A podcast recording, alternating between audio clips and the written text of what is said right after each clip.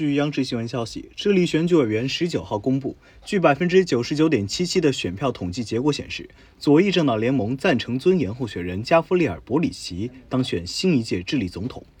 当地时间十二月十九号，在智利总统选举第二轮投票中，现年三十五岁的左翼政党联盟赞成尊严候选人加夫利尔·博里奇获得百分之五十五点一八的票数，打败竞选对手右翼政党联盟基督教社会阵线候选人何塞·安东尼奥·卡斯特赢得本届总统大选。博里奇将成为智利历史上最年轻的总统，并将于二零二二年三月十一号正式就职，任期为四年。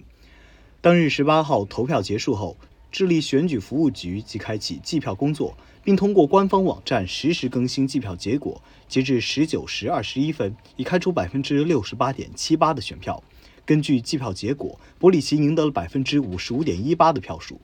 在执政理念方面，曾担任学生运动领袖和众议员的博里奇主张改变智利新自由主义的发展模式，提高社会福利，改革税制及养老金制度改革。